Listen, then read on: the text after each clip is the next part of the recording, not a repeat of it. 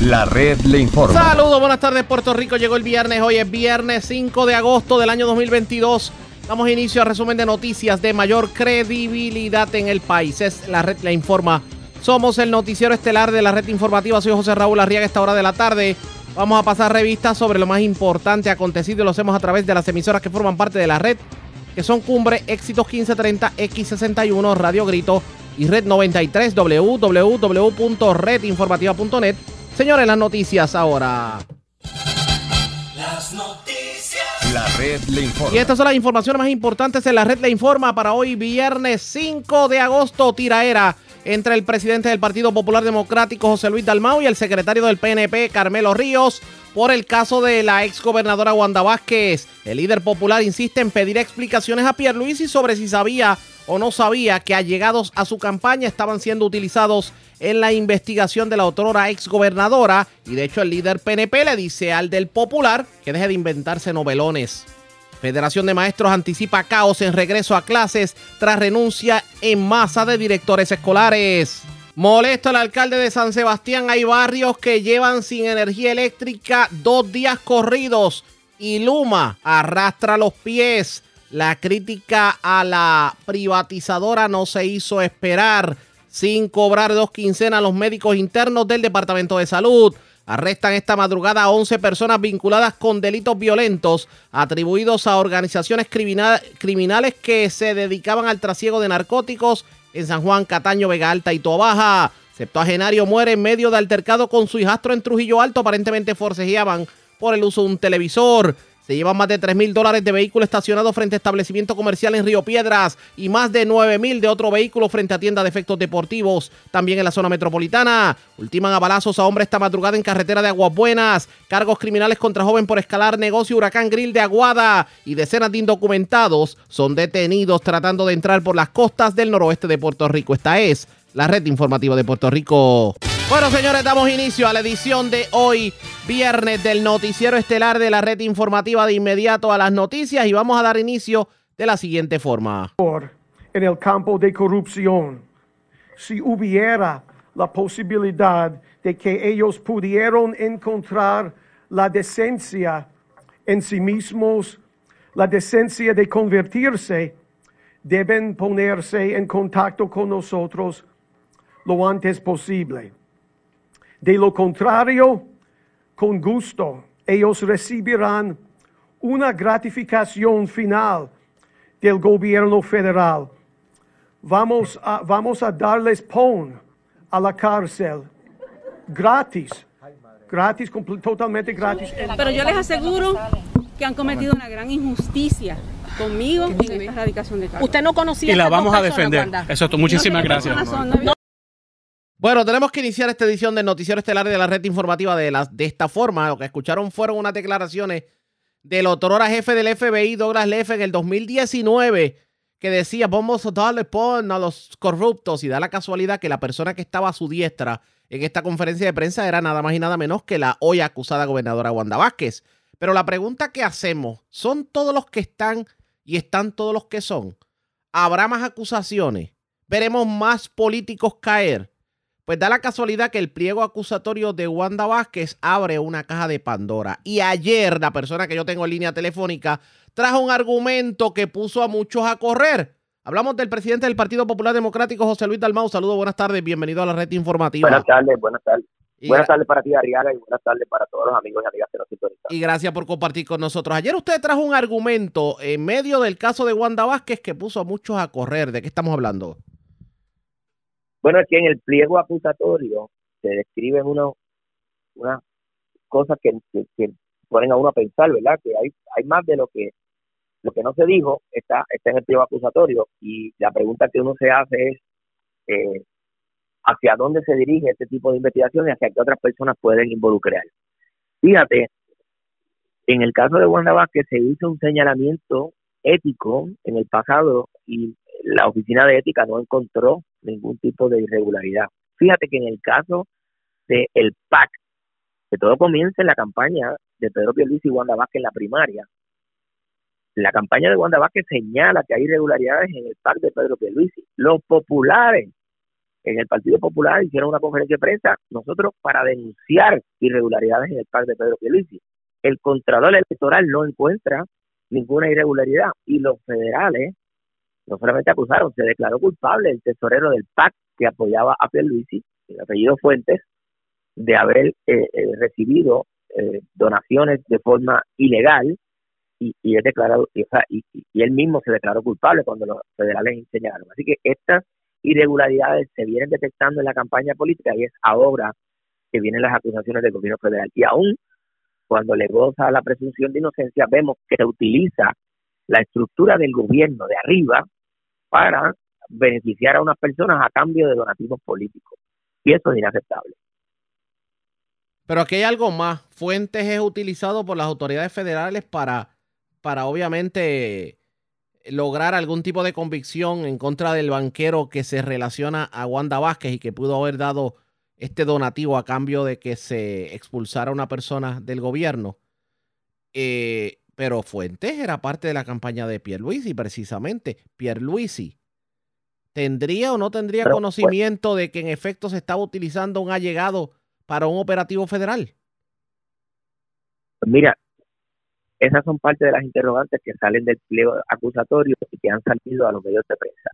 El, señor Fuentes, amigo personal del gobernador, sea o trabaja para un PAC que beneficia a la compañía discúlpeme que se le está cortando la llamada. Si puede mover un poquito el teléfono, que no se le entiende. Vamos a ver si ahora lo tenemos. El, el señor Fuentes, que fue ¿verdad? Eh, acusado por los federales y que declaró culpable, es amigo personal del gobernador. Él propio declara que, iba a la fortaleza. Entonces tiene un PAC que se supone que los PAC no tengan ninguna coordinación con los candidatos y ese PAC recibe donativos de forma ilegal, es acusado y se declara culpable por el gobierno federal. Sin embargo, cuando esos señalamientos se hizo público en aquella primaria del 2020, la oficina del Contralor Electoral no encontró ninguna irregularidad. Son los federales los que encuentran las irregularidades y procesan al señor Fuente. Ahora se dice que ese señor también participó en la relación o en la, o en la intervención con otras personas que son las que son acusadas en el día de ayer para la obtención de fondos para su campaña. O sea que es más lo que no se dice de lo que aparece en ese pliego acusatorio. Así que yo no tengo duda que, de lo que se despliega del pliego, pues podrían mayor, eh, mayores personas ser eh, acusadas o, o estar relacionadas a este tipo de transacción en una campaña política. ¿Qué está queriendo decir? ¿Que Pierluisi sabe más de lo que presumimos en cuanto a lo que tiene que ver con eh, transacciones que, las agencias federales tienen más no, que las agencias federales tienen más información de la que dieron ayer, obviamente, porque están y que pueden haber y que pueden haber más casos y que vienen más casos y que pueden haber más casos relacionados a el levantamiento de dinero en esa campaña. Lo que pasa es que a mí me parece escuchar el argumento de los nuevos progresistas decir en el día de hoy, pero es que los federales dijeron en reiteradas ocasiones en la conferencia de prensa que Pierluisi nada tiene que ver con lo ocurrido con Wanda Vázquez y posible eh, inversionismo político.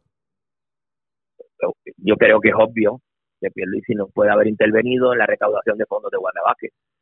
Eso no, no, no, no tiene relación. Ahora, ahora, que si un allegado conocido visitante de la fortaleza, como se ha reconocido públicamente, fue declarado culpable de levantar dinero a un PAC que beneficiaba la campaña de Luis y pues ya eso es de conocimiento público. Y que ahora esté relacionado con el intento de los que le levantaban dinero a la campaña de Wanda Vázquez para levantar dinero a la campaña de otros candidatos. Eso es lo que sale del pliego acusatorio.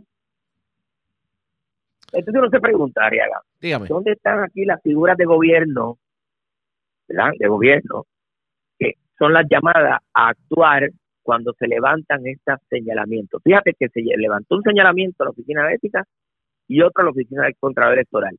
Y el propio gobierno, que tiene las herramientas y las leyes para actuar, en aquel momento dijo, aquí no hay nada. Sin embargo, el gobierno federal sí encontró lo que el gobierno local no encontró. ¿Y ahora qué es la pregunta? O sea, porque al paso que vamos, por lo menos su entre líneas es que estamos viviendo en un país en donde no se, en donde no se sabe quién es más corrupto que quién. Mira, no, eh, como te decía antes de, la entrevista fuera del año, Puerto Rico es el mejor país del mundo. nosotros nos distraemos con algunas cosas, pero este es el mejor país del mundo con sus virtudes y sus defectos. Y cuando uno tiene la oportunidad de conocer otras culturas, sabe que estamos viviendo un... Es el mejor país del mundo, dulce para los corruptos. Pero, pues no, no, mira, ayer me entrevistó una emisora colega en la Florida y yo le dije, revisen sus archivos. La Florida es el estado donde más funcionarios públicos han sido acusados y convictos por corrupción, alcaldes, directores de county, eh, en la última década, y así lo señala la prensa en los Estados Unidos. Así que no me comparen en Estados Unidos ni Florida. Eh, ahora mismo en Sudamérica eh, han, habido casos con, primeros ministros y con gobernantes. En, en, en, Europa, o sea, la corrupción existe y no es, no es única de un país ni de un partido de una condición social. Pero esto ha ocurrido en Puerto Rico, la inmensa mayoría de los funcionarios públicos se levanta temprano a trabajar y no son corruptos, son honestos. Pero La inmensa mayoría de los legisladores y los alcaldes son honestos. Ah, cuando uno se sale del carril, ahí están los mecanismos que lo detectan, lo señalan, lo acusan y lo, hacen con vida. Si no fuera por los federales, nada de esto hubiera salido. La, el grueso de los de los encauzamientos criminales que ha habido es porque las autoridades federales han metido mano. Es que tienen unos mecanismos distintos de investigación más amplios de lo que las organizaciones estatales lo tienen. Y en eso también tengo que señalar que en ocasiones el gobierno no se quiere fiscalizar a sí mismo, tiene las herramientas, pero pues, pues hacer los señalamientos y no, pero aquí no, aquí no hubo nada indebido, porque el gobierno no se puede fiscalizar a sí mismo. ¿Cuál fue el llamado que usted le hizo a Pierluisi en la tarde de ayer? Bueno, es que como gobernador, él es el jefe del Departamento de Justicia, él es el jefe de gobierno, él es el jefe de las agencias que tienen que fiscalizar, ya que hay unos señalamientos serios que se han dado en algunos asuntos, y como tú señalaste, tienen que venir los federales porque estatalmente las agencias no han cumplido con el mandato que tienen para llevar a cabo estas investigaciones. Esto ocurrido en el día de ayer no es demostrativo de que el tiempo le está dando la razón a aquellos que insisten en que hay que buscar el financiamiento público de las campañas políticas? Siempre hay espacio para mejorar, Arriaga, pero mira, aquí se cambió la ley de financiamiento público, aquí se redujo el tiempo de campaña, aquí se creó la oficina del Contralor Electoral que fiscaliza el movimiento económico de cada candidato. ¿Por qué tú crees que se sabe cuando una persona se sale del carril? Porque se investiga cuál ha sido la radicación de su finanzas y por ahí empiezan las investigaciones los mecanismos están, es, la, voluntad para actuar cuando se tiene que actuar en contra del propio gobierno. El propio gobierno no se puede fiscalizar a sí mismo, ha sido incapaz de hacerlo. Pero, cuando tú tienes un, un, por decirlo así, ¿verdad? una manera de operar, un esquema que desde arriba, desde la fortaleza, tú manipulas los funcionarios para obtener dinero para campaña política, como se ha hecho anteriormente, y como se ha demostrado en los últimos años de la incapacidad de, la fortaleza para administrar bien el país, pues ahí es que ahí es que tiene eh, que, empezar la, la, investigación y la y la evaluación de los ciudadanos cuando cuando se dan este tipo de situaciones. ¿Podrá el pueblo confiar en los políticos o con, tomando en consideración todos estos aires que han soplado?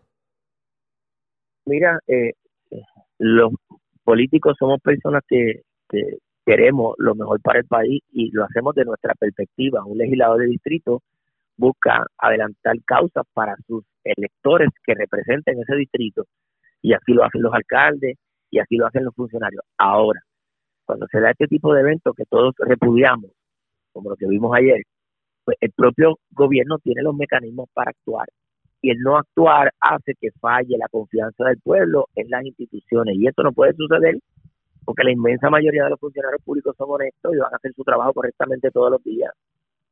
Eh, y cuando alguno se ha salido de lo que es regular y se convierte en algo irregular o ilegal, los mecanismos están ahí para actuar. Y mi llamado es que el gobierno, cuando tiene que actuar, que actúe. No sea tímido a la hora de fiscalizar el propio gobierno. Permítame hacer lo siguiente, porque quiero continuar el diálogo con usted, porque quiero cambiar de tema y quiero hablar precisamente, ya que estamos hablando de campañas políticas, quiero hablar de cómo están las finanzas en los partidos políticos. Y 700 dólares en una cuenta de un partido político evidencia dos cosas.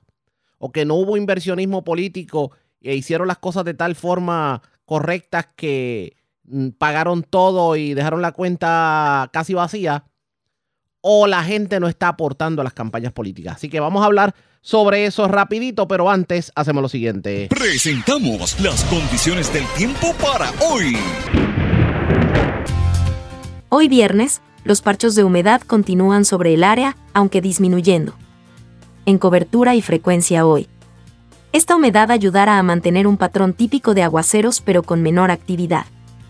Durante la tarde se observará la actividad en el suroeste, oeste e interior de Puerto Rico. Vientos de moderados a localmente vigorosos mantendrán condiciones picadas a través de las aguas hoy. El oleaje de 6 pies o menos permanecerá. Existe un riesgo alto de corrientes marinas para las playas del noroeste y norte central de Puerto Rico y riesgo moderado. Para casi todas las playas restantes. En la red informativa de Puerto Rico, este fue el informe del tiempo. La red le informa. Señores, regresamos a la red le informa. Somos el noticiero estelar de la red informativa, edición de hoy viernes. Gracias por compartir con nosotros. Continúa el diálogo con el presidente del Partido Popular Democrático, el senador José Luis Dalmau. Ya habíamos dejado una pregunta en el tintero antes del informe del tiempo. Y es que ah, trascendió un informe sobre las finanzas de los partidos políticos. El Partido Popular Democrático lo colocan como con 700 dólares y pues Muchas personas podrán decir, ¿es que no recaudan tanto dinero o es que tienen las deudas al día y por eso las cuentas tal vez no tienen tanto dinero? ¿Qué me dice sobre el Partido Bueno, las, dos cosas, las dos cosas, ¿verdad? Nosotros hemos cumplido con las obligaciones del Partido Popular eh, con aportaciones individuales, como dicen por ahí, pesito a pesito. No hemos tenido ninguna actividad de recaudación de fondos. La primera la vamos a tener a fin de este mes, que se llama el Veranazo Popular, y va a ser una actividad donde vamos a eh, invitar a todos los populares a participar, los servidores públicos populares que organizan la actividad. Esa es nuestra primera actividad en el año de recaudación de fondos. Vamos a tener otras actividades en septiembre y octubre que estaremos anunciando, pero nos hemos enfocado en reorganizar el partido, en reorganizar nuestro equipo electoral, identificar las deficiencias, buscar los candidatos a presidentes de comités municipales. No se ha hecho una actividad de recaudación de fondos. Primero que el año pasado por la pandemia, pues no, no permitían reuniones eh, ¿verdad? Este, de grupo y no se, no se activó ninguna eh, actividad de recaudación. La primera se está haciendo ahora en este mes de agosto. Eh, lo segundo, que el partido trabaja a base de cuotas y, y, las cuotas se han ido recogiendo para pagar las obligaciones del partido. No tenemos eh, deudas así grandes y, también reducimos la cantidad de gastos del partido, que en un momento dado se gastaban casi 14 mil dólares mensuales, ahora prácticamente son como 3 mil dólares, 4 mil dólares mensuales, que eso ha permitido operar correctamente sin tener que llevar a cabo este grandes eh, sacrificios hasta que, ¿verdad? Como siempre pasa, no inicia el ciclo electoral que empiezan los candidatos a moverse y el partido a hacer actividades multitudinarias que permiten la recaudación de fondos. ¿Está el Partido Popular Democrático preparado o es el Partido Popular Democrático lo suficientemente atractivo para que la gente aporte para la próxima campaña política? Mira, si tú buscas en la Comisión Estatal de Elecciones, las aportaciones a los candidatos individuales fluye normalmente. En el partido no tenemos grandes cantidades porque no hemos hecho ninguna actividad. Cuando hagamos las actividades, verá que va a subir la cuenta porque los populares están militantes y, siempre los populares han aportado en diferentes actividades, pesito a pesito, hemos hecho las cosas como hay que hacerlas correctamente. Eh, yo escuché la mañana de hoy a sus detractores, a líderes del Partido Nuevo Progresista, asegurar que el hecho de que las arcas del Partido Popular no estén tan bollantes como tal vez están las de otros partidos políticos. Es demostrativo de que la gente ya no quiere saber del Partido Popular Democrático. ¿Qué usted contesta sobre el particular? Bueno, que no tenemos los esquemas que se usan desde Fortaleza para recaudar fondos para el partido. Como por ejemplo. Los que se señalaron ayer, que se utilizan las figuras de arriba para manipular los jefes de agencia para lograr donativos para su campaña. O sea, lo que está diciendo es que el dinero... Eso no lo hay en el Partido Popular. O sea, lo que usted está diciendo es que el dinero en la cuenta del Partido Popular Democrático es limpio, contrario a las cuentas de otros partidos políticos, entre ellos el PNP. Eso puedo decir del mío. El partido que yo presido, cuando se levanten los fondos que se tienen que levantar, se van a levantar de forma limpia. Y el pueblo tiene que estar atento a eso.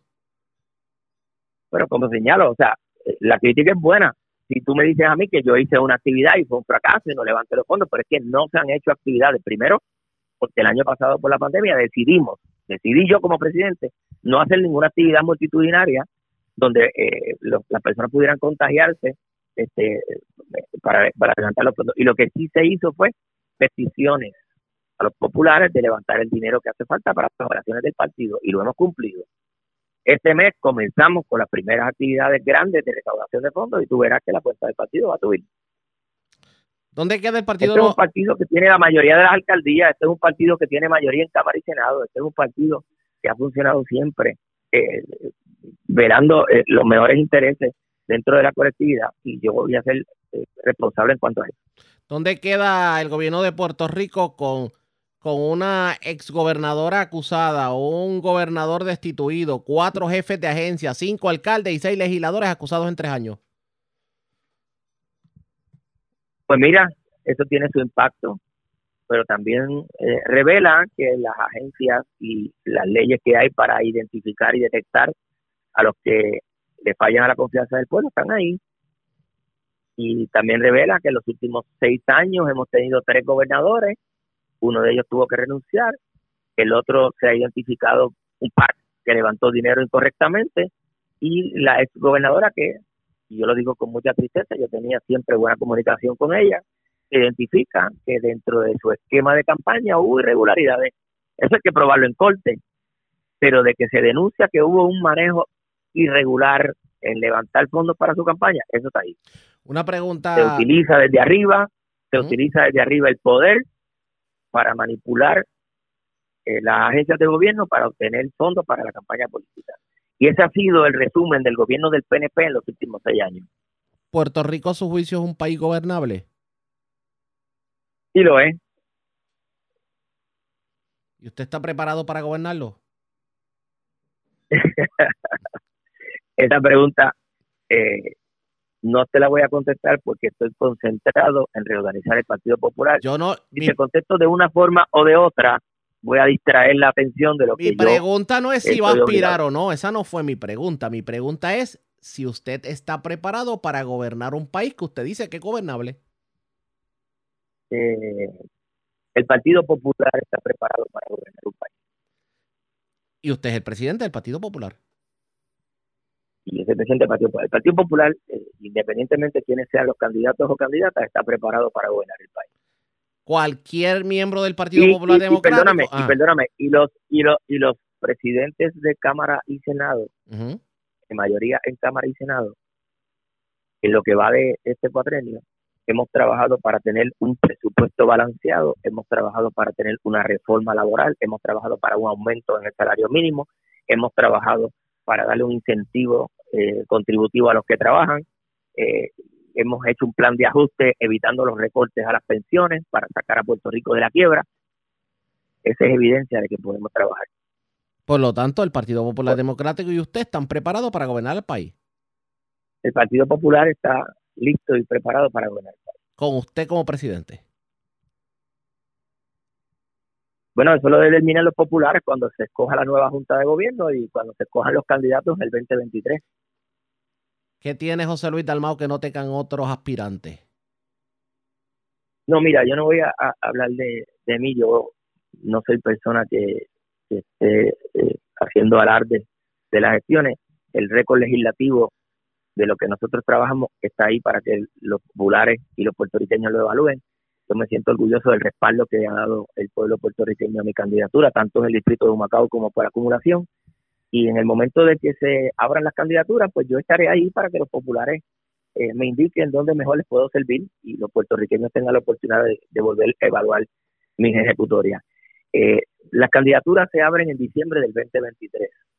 Enfocarse ahora en una candidatura, pues no permite que uno haga el trabajo que tiene que hacer como presidente del partido, que es reorganizarlo, buscar los mejores hombres y mujeres para las posiciones electivas y tener un equipo electoral listo de cara a ese nuevo ciclo electoral. Pero ese Partido Popular Democrático, con estos cierros, ¿está lo suficientemente fortalecido como para optar por la gobernación y ser una alternativa de cambio en el 2024? Estamos trabajando en la reorganización para tener ese partido en el ciclo electoral listo como corresponde para ganar la elección. Vamos a ver qué ocurre. Gracias por compartir con nosotros. Buen fin de semana. Siempre a buen fin de semana. Como siempre, el presidente del Partido Popular Democrático, José Luis Dalmau. De hecho, empezamos hablando del caso de Wanda Vázquez, porque él trajo un planteamiento interesante y le pide explicaciones a Pierluisi de por qué allegados de él, inclusive personas que estaban como parte de su grupo de recaudación de fondos en la campaña primarista y en la campaña de la gobernación, aparece en el pliego acusatorio del caso de Wanda Vázquez y e inclusive se han declarado culpables por otros casos. ¿Qué tendrá que decir el primer ejecutivo? Pendientes a la red informativa. La red le Tomamos una pausa cuando regresemos, señores. Cuestionan al, al presidente, digo, al secretario de salud, debo decir, el doctor Carlos Mellado, quien ha insistido que se está haciendo todo lo posible para evitar el éxodo de médicos. Sin embargo, resulta que los médicos internos en los hospitales del Departamento de Salud no cobran desde hace dos quincenas. Hablamos de eso luego de la pausa en esta edición de hoy viernes del Noticiero Estelar de la Red Informativa. La Red Le Informa. Señores, regresamos a la Red Le Informa, el Noticiero Estelar de la Red Informativa, edición de hoy viernes. Gracias por compartir con nosotros. Ya escucharon una cara de la moneda, el reclamo de José Luis Dalmao a Pedro Pierluisi de que explique qué tienen que ver allegados de su campaña con las acusaciones de Wanda Vázquez, etcétera, etcétera, etcétera. La moneda tiene dos caras, como le dije, y la reacción no se hizo esperar.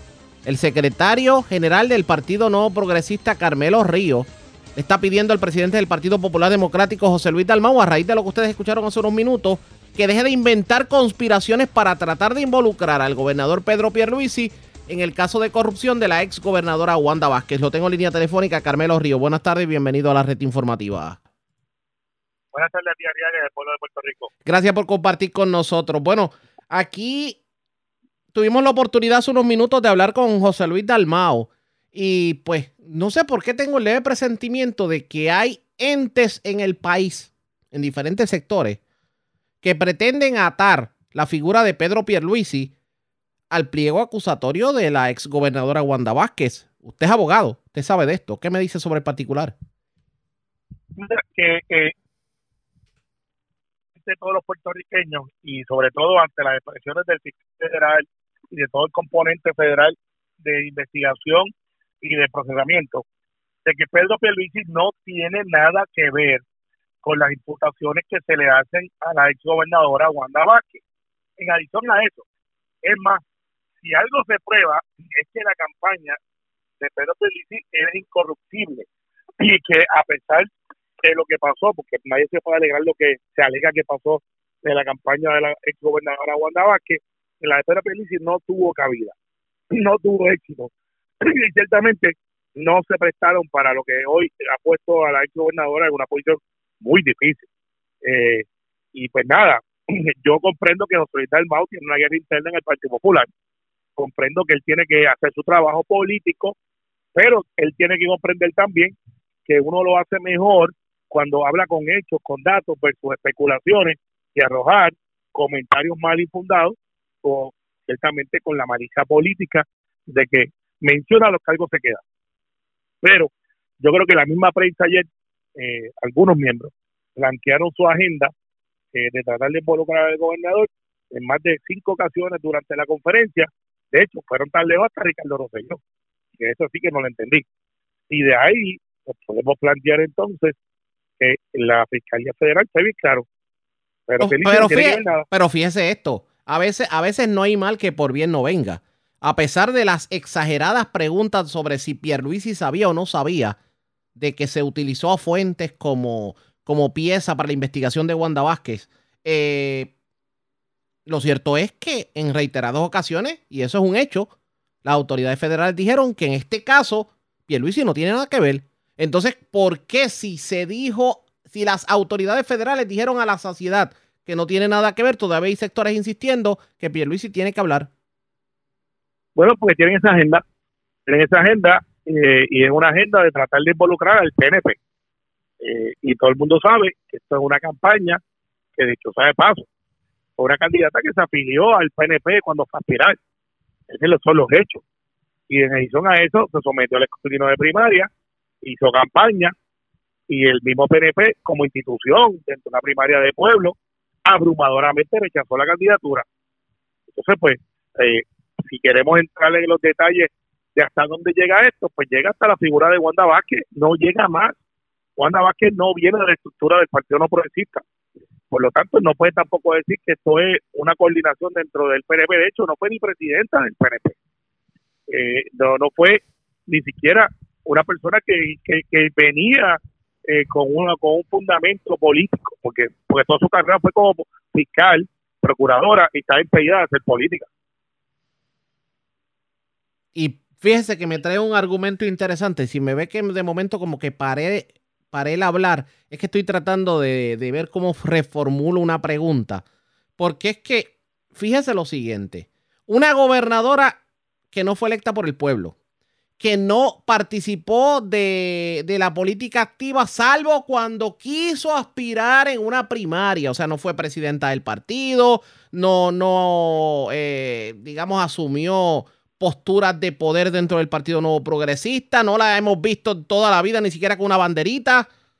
Eh, ¿Por qué entonces tratar de insinuar que porque Wanda Vázquez ahora es acusada, pues el PNP es lo peor que ha habido en este país en cuanto a corrupción se refiere. Bueno, porque eso es lo que están tratando de, imputar algunos. Fíjate, hasta el propio Juan del Mau, que para hablar de los casos de él se tardó tres meses y había que hacer un operativo para buscarlo. Ya habló del, eh, ya habló del, ya habló del chat falocrático, ya, ya habló. Eh, no, no, no ha hablado eso. Este, con él decir que no va a hablar, ya con eso basta y nadie más le pregunta. Pero eh, cuando es de otro partido, son los primeros eh, Boy Scouts que salieran al agua a decirle aquí estoy.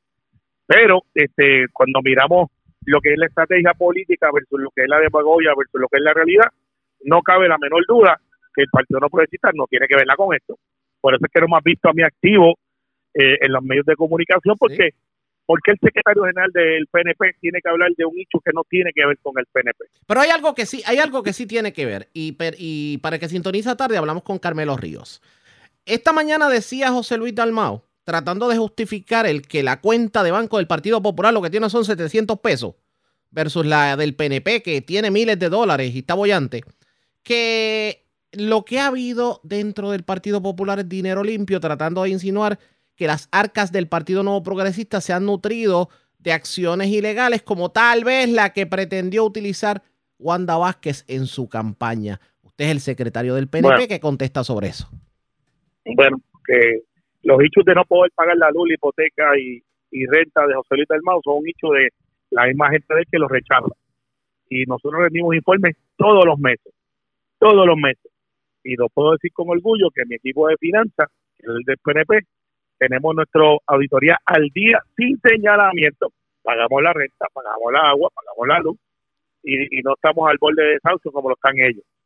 Y, y entonces, si José Luis del Mau quiere justificar eh, que no puede levantar ni un dólar porque a los mismos populares no quieren apoyarlo para ver si salen de él como presidente, pues es un hecho de él, interno, que, tiene que preguntarle a sus huestes por qué no lo apoyan, porque el Partido Popular no tiene ni siquiera para pagar la pintura, ni para, ni para, y tuvieron que sustituir por meses con un panel de 50 dólares el cristal que se rompió o que le rompieron eh, por un, vehículo que entró a su O sea, nosotros el PNP vamos hasta donde podemos y hacemos convenciones, estamos activos y tenemos una estrategia que nos mantiene relevantes. En el caso del paso del Partido Popular, hay gente que quiere sacar la José del Mau sin duda alguna con asfixia económica y están tratando de demostrar que un presidente del Senado, que a su vez más es presidente del Partido Popular, no tiene ni siquiera para levantar 700 dólares para pagar el agua y luz en su, en su comité ni en, su, ni en lo que es su headquarter, su casa, su casa. Así que imagínense, si no pueden mantener su casa, lo que harían con el gobierno de Puerto Rico. Vamos a hablar del pueblo, porque cuando ocurren estas cosas como la que ocurrió con Wanda Vázquez y la que ha ocurrido con otros líderes políticos dentro del Partido Nuevo Progresista, algunos alcaldes que han resultado convictos, la gente tiende a generalizar y tal vez confunde. Tal vez puede decir, bueno, ahora valdrá la pena votar por el PNP. A esas personas que están viendo todos estos eh, eventos judiciales, usted como secretario del PNP, ¿qué les diría y qué les aconseja? Que miren las reacciones de las instituciones. En el Partido No Progresista hemos establecido la vara más alta y nos hemos situado ante la corrupción y la hemos combatido, sin importar de dónde venga. En el Partido Popular, si son los de ellos, pues hay que darle espacio, hay una presunción, ciertamente pues hay que mirar todos los hechos, como ha pasado, como pasó en Guayama, como ha pasado en Mayagüez, como pasó en Sabana Grande, como ha pasado en un sinnúmero de casos, sin mencionar algunos legislativos. Entonces usted mira quiénes son los tolerantes a la corrupción y quiénes son los que no toleran la corrupción. No es lo que digan, es lo que hacen. Y en el caso del Partido Independentista, el caso de Victoria Ciudadana, que pues, evaden contribuciones, son acusados, están siendo procesados y aquí no pasa nada. Algunos hasta criticaron y llamaron de corruptos a otros y ahora trabajan para esas personas. Y con salarios de 150 mil dólares, no con salarios de socialismo que ellos pregonan. Entonces, tú miras en las diferentes fórmulas políticas y miras entonces quiénes son los que han sido consistentemente agresivos en contra de la corrupción. Por eso es que los cogemos, por eso es que no se van impunes. En otro lado, pues mírenlo, ahí están los casos, y, y compare calidad de candidatos versus lo que siguen otros que ni siquiera tienen candidatos aún a la gobernación porque nadie quiere ir. Así que eh, nosotros en el PNP estamos organizando de abajo para arriba. El mejor filtro que tiene cualquier candidato es el voto del pueblo. El mejor desinfectante que tiene eh, cualquier candidatura es los que los conocen, los que votan, los que hacen campaña, los que se someten al escrutinio.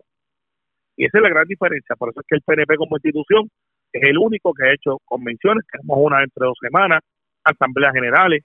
Estamos teniendo miles y miles de personas que están votando todos los domingos para elegir los presidentes municipales, que eso no pasaba hace más de 25 años. Y todo eso no es un accidente. Es parte de una estrategia para realmente escoger los mejores hombres y mujeres que puedan representar al PNP de cara al 2024. Bueno, cambiamos de tema, aunque es relacionado a la política, pero por ahí se acerca la convención del PNP. Así es, así es. ¿Y qué usted augura para esa convención? Un éxito rotundo.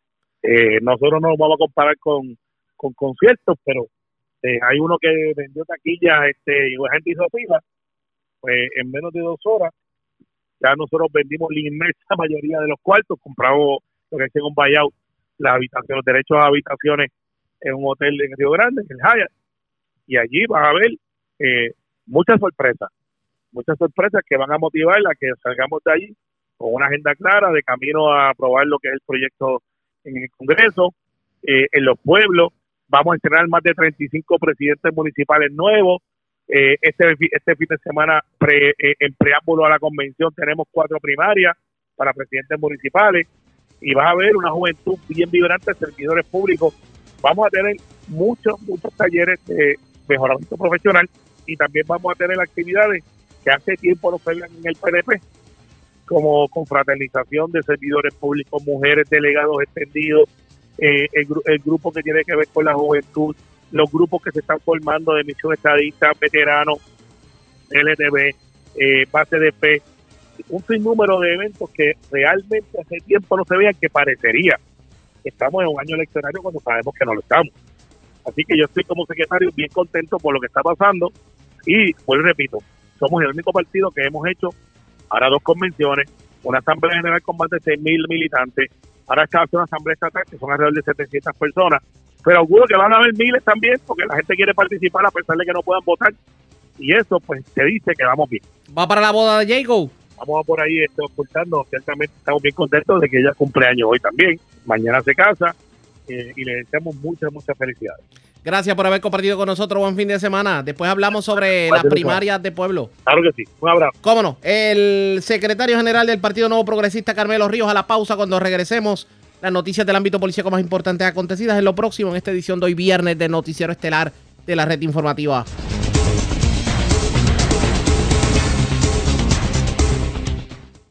La red le informa. Señores, regresamos a la red le informa. Somos el noticiero estelar de la red informativa edición de hoy viernes. Gracias por compartir con nosotros. Vamos a noticias del ámbito policiaco. Comenzamos en la zona metropolitana. 11 personas fueron arrestadas en San Juan, Cataño, Vega Alta y Toabaja en medio de un operativo de la policía para impactar organizaciones criminales responsables del narcotráfico y a las que se le atribuyen múltiples asesinatos. De hecho, cinco féminas, un hombre también considerado como gatillero peligroso, fue detenido en este operativo. Además, se llevaron sobre 4 mil dólares en efectivo de un vehículo estacionado en una residencia de Caimito Río Piedras. Con esa información nos amplía Yaira Rivera, oficial de prensa de la policía en el cuartel general. Saludos, buenas tardes. Hola, buenas tardes. Agentes del negociado de la policía arrestaron esta madrugada a 11 personas vinculadas con delitos violentos atribuidos a organizaciones criminales dedicadas a la venta y el trasiego de narcóticos en San Juan, Cataño, Vega Baja y Toa Baja. Entre el total de arrestados hay cinco féminas y un individuo considerado como gatillero de una de las organizaciones como parte del plan de trabajo continuo denominado 100 por 35, la uniformada diligenció varias órdenes de allanamiento dirigidas a impactar las operaciones de algunas de las más activas y peligrosas agrupaciones criminales en la isla. Una de ellas cuenta con bases de operaciones en la barriada Juanamatos y el residencial público del mismo nombre, ambos en Cataño. Los allanamientos realizados en la mencionada barriada dejaron un saldo de ocho individuos arrestados, entre los que figura Jonathan J. Rivera Berríos, quien se encuentra en probatoria en la esfera federal por violaciones a ley de armas y sustancias controladas. De acuerdo con la investigación, este sujeto se dedica a realizar ejecuciones para el grupo de Juana Matos y figura como sospechoso de un asesinato perpetrado en el área de Bayamón y otras múltiples muertes violentas. Al momento del arresto, Jonathan Rivera se recuperaba de una herida de bala reciente en la pierna izquierda que requirió hospitalización y estaba en posesión de una pistola, municiones, cocaína y marihuana. La policía investiga si fue herido en un incidente ocurrido en la barriada La Perla, en el viejo San Juan. Además de las detenciones en Juanamatos, la policía ocupó municiones, pastillas, marihuana y cocaína las cuales se están contabilizando. Del mismo modo, el negociado de arrestos y especiales, junto al negociado de drogas, inteligencia, el SWAT municipal de Bayamón y servicios técnicos y la unidad canina, estuvieron realizando estas intervenciones también fue allanada una estructura ubicada en la calle Río Minillas de la urbanización Praderas del Río, en Toa Alta. En esta lograron ocupar una pistola Glock modelo 27 calibre .40 con municiones y tres cargadores, así como una bolsa grande que contenía cocaína en polvo en la calle Amparo del barrio Candelaria del pueblo de Vega Alta, el diligenciamiento de una orden de allanamiento resultó con la incautación de droga en forma de pastillas y un cargador con municiones. según explicó el director de la Superintendencia de Operaciones Especiales, el teniente coronel Carlos Cruz, otra de las pandillas intervenidas realiza sus actividades ilícitas en Toa Alta. Tres de sus miembros fueron arrestados durante allanamientos, esto en la calle 4 de la urbanización La Provincia de este municipio. Los arrestados fueron identificados como Rafael Enrique Melía Rodríguez, de 36 años, Bradley Brown Alicea, de 22 años, y Elba Alicea Ortiz, de 57. La evidencia ocupada en este caso incluye un cargador con municiones calibre 357, así como otras municiones de calibre .40, 9 milímetros, .223 y 357.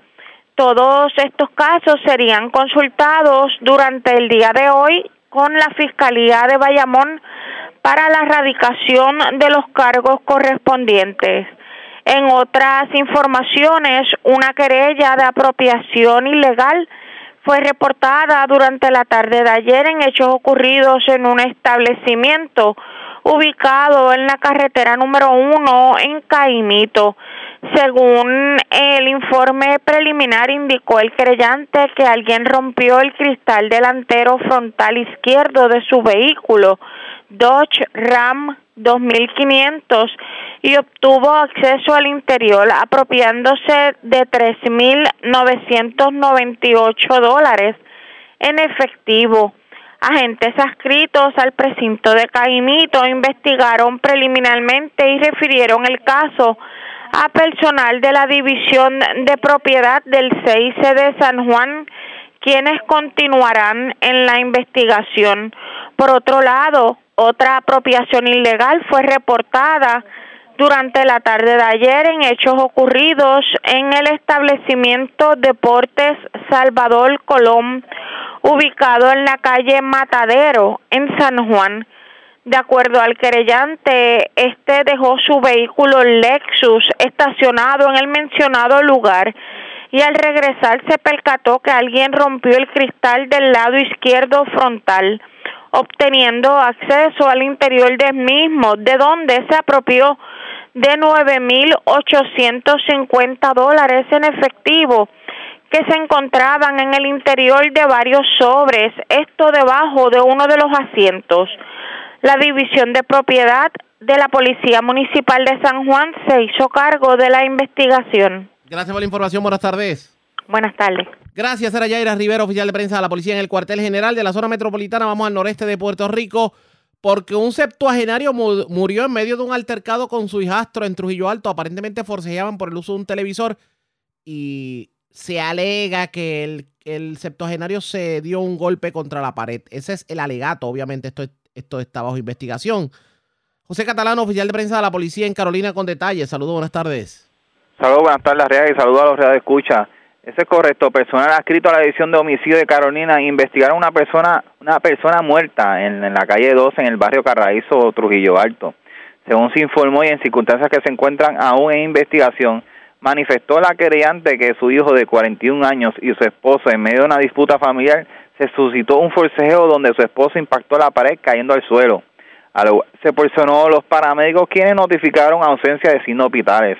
El agente Geraldo Berríos, adscrito a la División de Homicidios de Carolina, junto al fiscal Juan Domínguez Rivera, se hicieron a cargo de la investigación.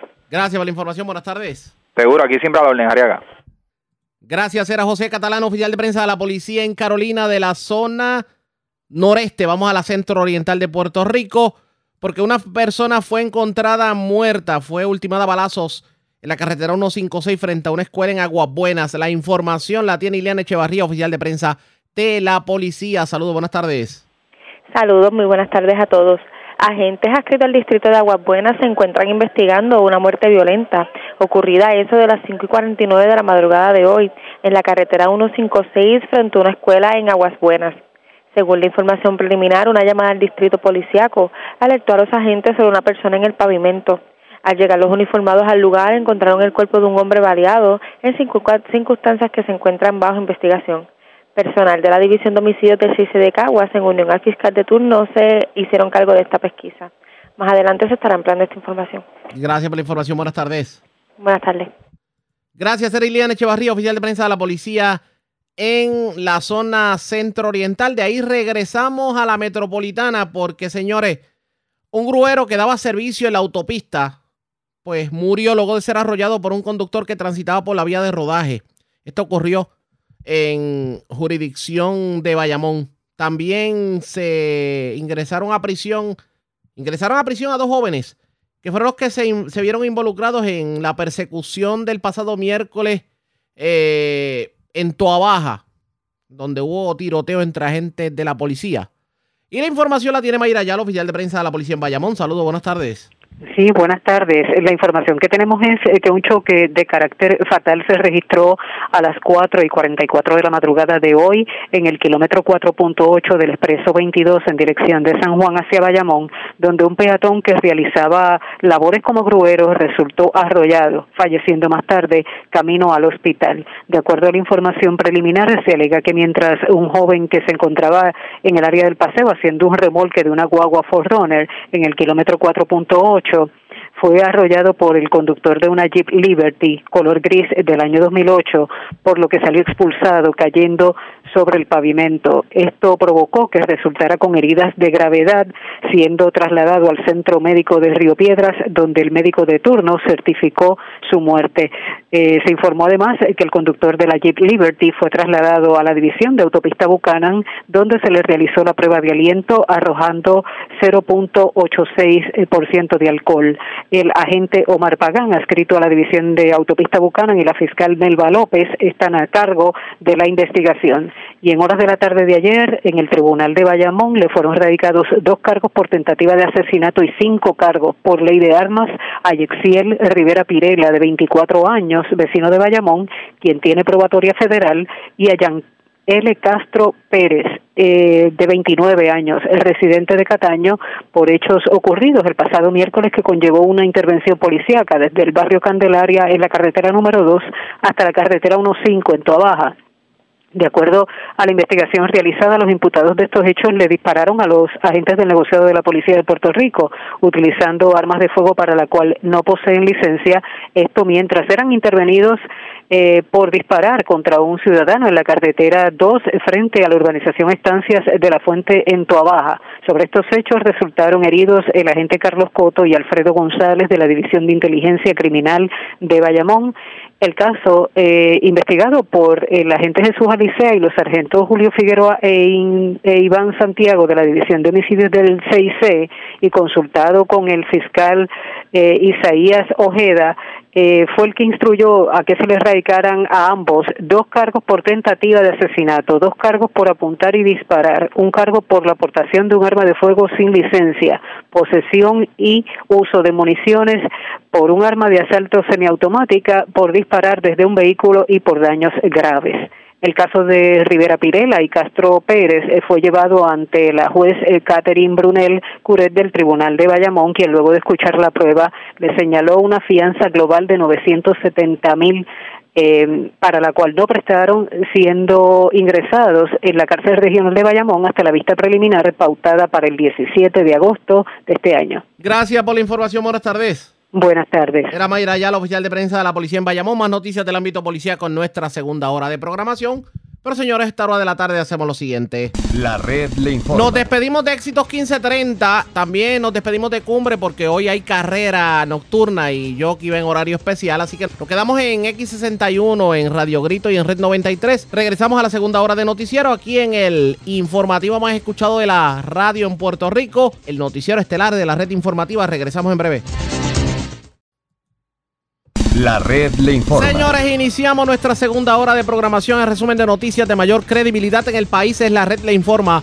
Somos el noticiero estelar de la red informativa, edición de hoy viernes 5 de agosto. Vamos a continuar pasando revistas sobre lo más importante acontecido y lo hacemos a través de las emisoras que forman parte de la red, que son Cumbre, Éxitos 1530, X61, Radio Grito y Red 93, www.redinformativa.net.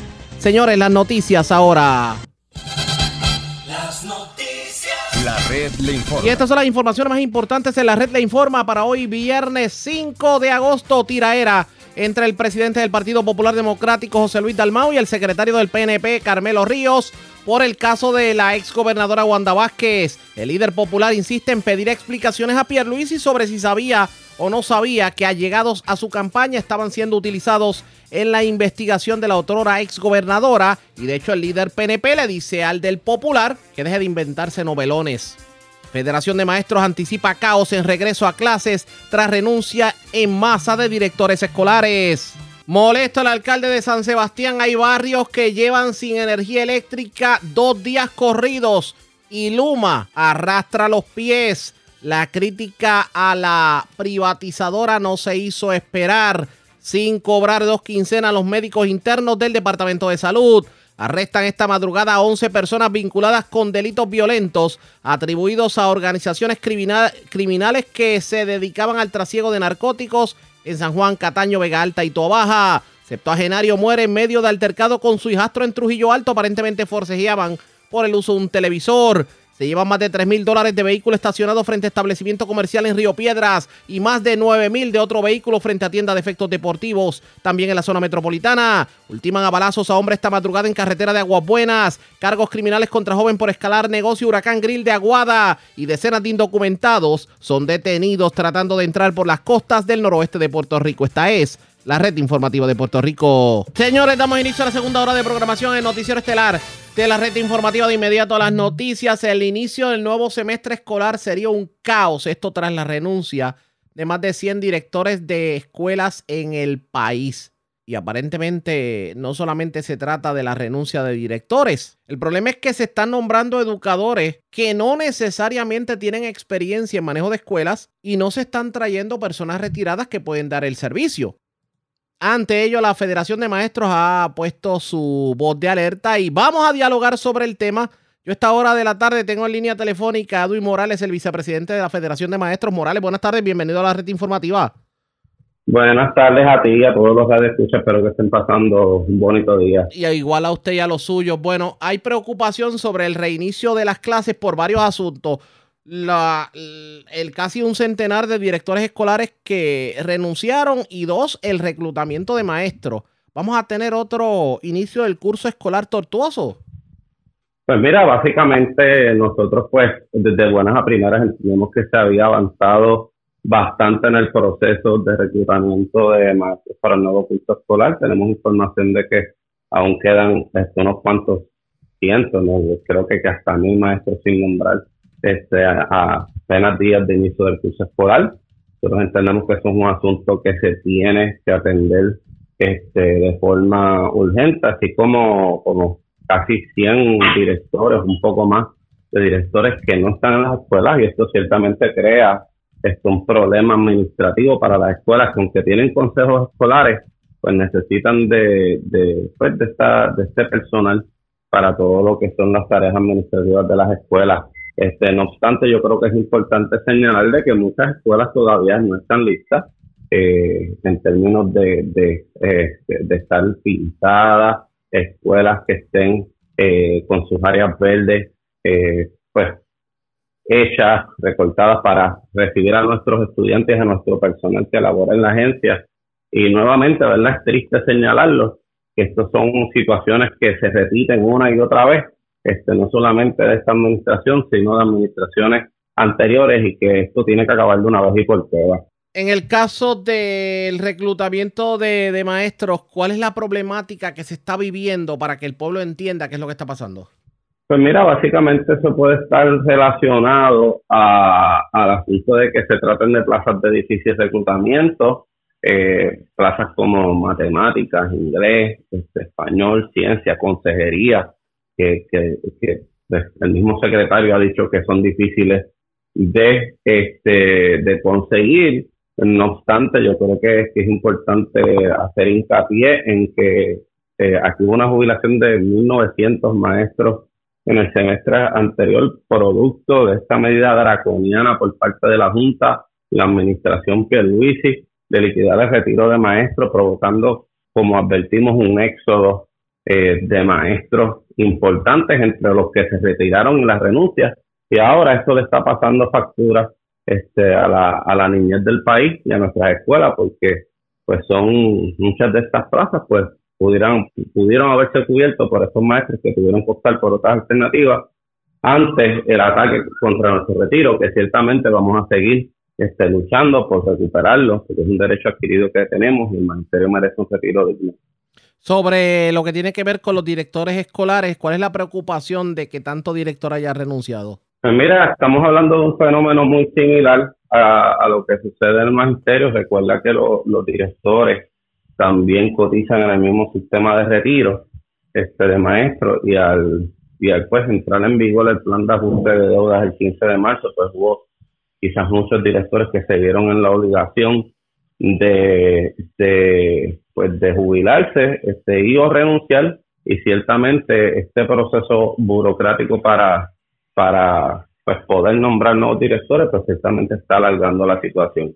Este, nuevamente es la consecuencia de este tipo de medidas que son neoliberales, que atentan contra la estabilidad de, de las personas que laboran en la agencia y pues que a final de cuentas redunda este, no solamente en que este tipo de situaciones se estén dando, sino también en el en que en que se afecte la calidad de, de, los recursos humanos que tenemos en nuestras escuelas.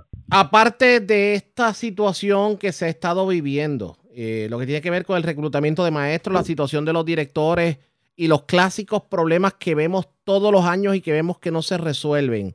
Este, este regreso al plantel escolar eh, tiene como, digamos, ficha del tranque el que la Junta de Control Fiscal últimamente está más inamovible que otras ocasiones y que lo quiere recortar todo. Ustedes ven luz al final del túnel a pesar de una Junta de Control Fiscal que no hay quien la haga razonar. Pues mira, este, por lo menos dada nuestra experiencia, yo creo que es importante señalar que yo creo que el aumento más grande en la historia de, del magisterio, ¿verdad? De, de, se dio este, con una junta encima, es precisamente el aumento que estamos este, pues, disfrutando en la actualidad. Y se dio con la misma junta de control fiscal que quiere seguir recortando en todos los renglones. Y eso se pudo dar gracias a la movilización que hubo de múltiples sectores que más allá de líneas partidistas o de otras consideraciones, eh, nos cansamos del atropello y en un momento donde se pretendía recortar el retiro, dije, el magisterio exclamó que necesitábamos un salario justo y un retiro decente para poder llevar el pan de la enseñanza este, a nuestros hijos, a nuestras comunidades.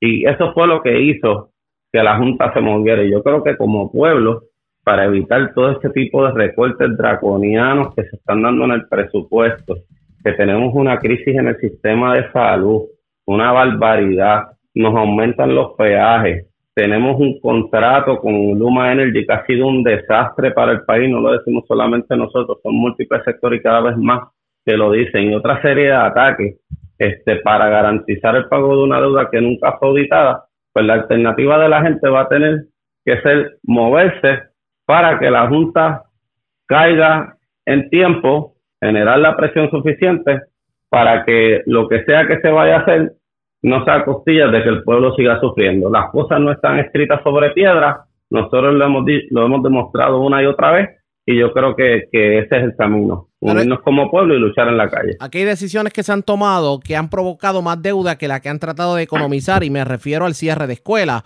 Las, las, escuelas se han convertido en elefantes blancos, en dolores de cabeza, pagando agua y luz a pesar de que no se están utilizando y resulta que mantener esos elefantes blancos cuesta más que haber mantenido la escuela.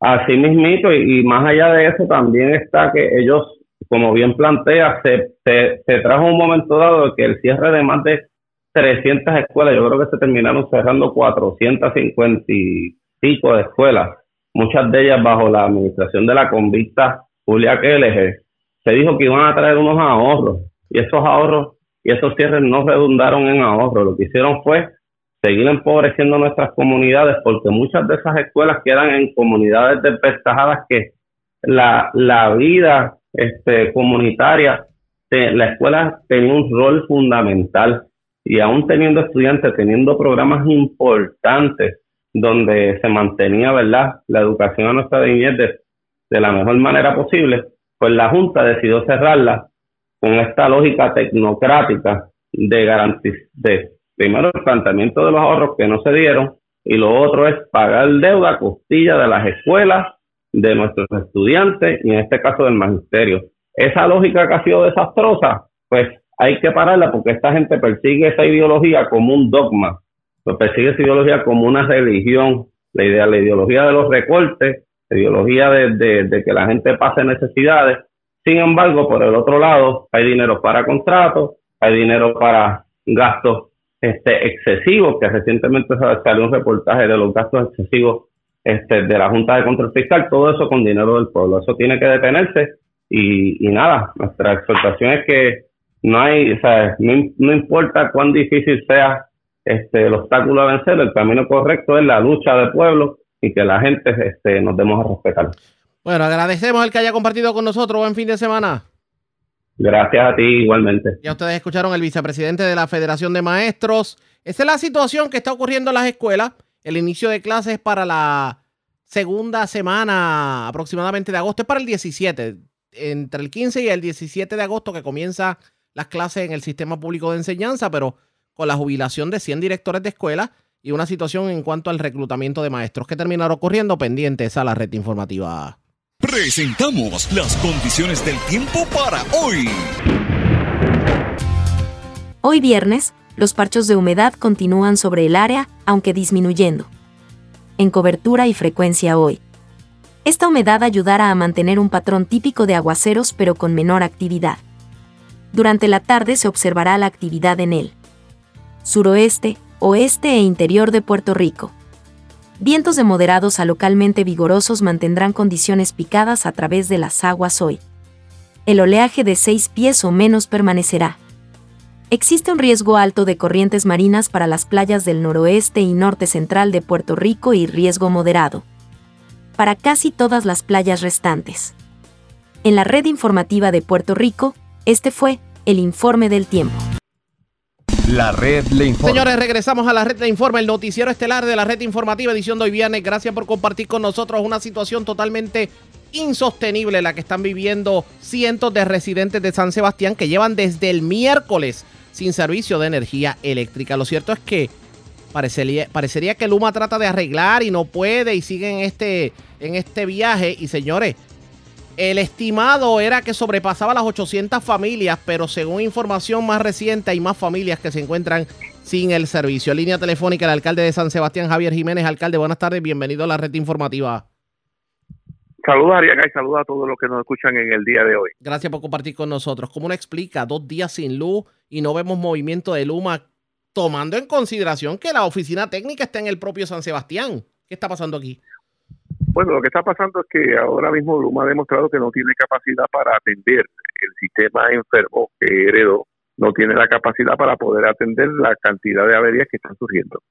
Eh, nosotros en los últimos tres meses se ha notado eso más significativamente. Antes, eh, en un momento determinado, estaban bien responsivos, estaban eh, mucho más rápidos, ¿verdad? En un tiempo razonable arreglando averías. Pero los últimos tres meses han sido un desastre respondiendo a averías. Muy bien tú has dicho, las averías que han habido en San Sebastián, por ejemplo, durante estos últimos días, tenemos familias que cumplen ya 48 horas sin el servicio de energía eléctrica. Eh, ayer, pues, a gran parte de alrededor de seis barrios eh, estuvieron alrededor de 36 horas sin energía eléctrica. Eh, así que, pues, lo que demuestra es que no tienen capacidad para poder ser responsivos adecuadamente en, lo relacionado a la reparación de líneas eléctricas. Y eso, pues, es intolerable para cualquier ciudadano que reside en, en este país y intolerable para nosotros como administración municipal o gobierno local que esto esté sucediendo. Tenemos, hemos estado en comunicaciones con ellos, eh, tan cercano como hace 10 minutos, pues tuvimos la última comunicación, porque todavía de todos los barrios se quedó el barrio Piedras Blancas, aparte de Sidra, sin energía eléctrica.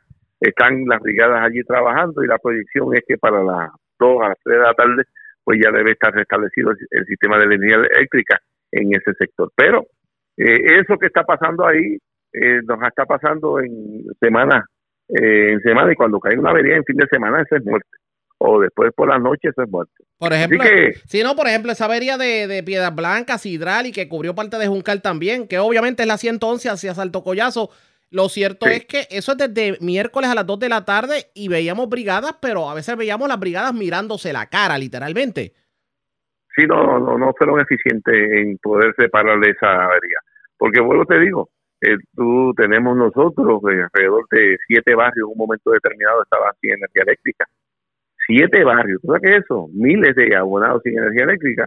Eh, y vinieron ayer a las 3 de la mañana, vinieron a restablecer el, servicio alrededor de, cinco de ellos, ¿verdad?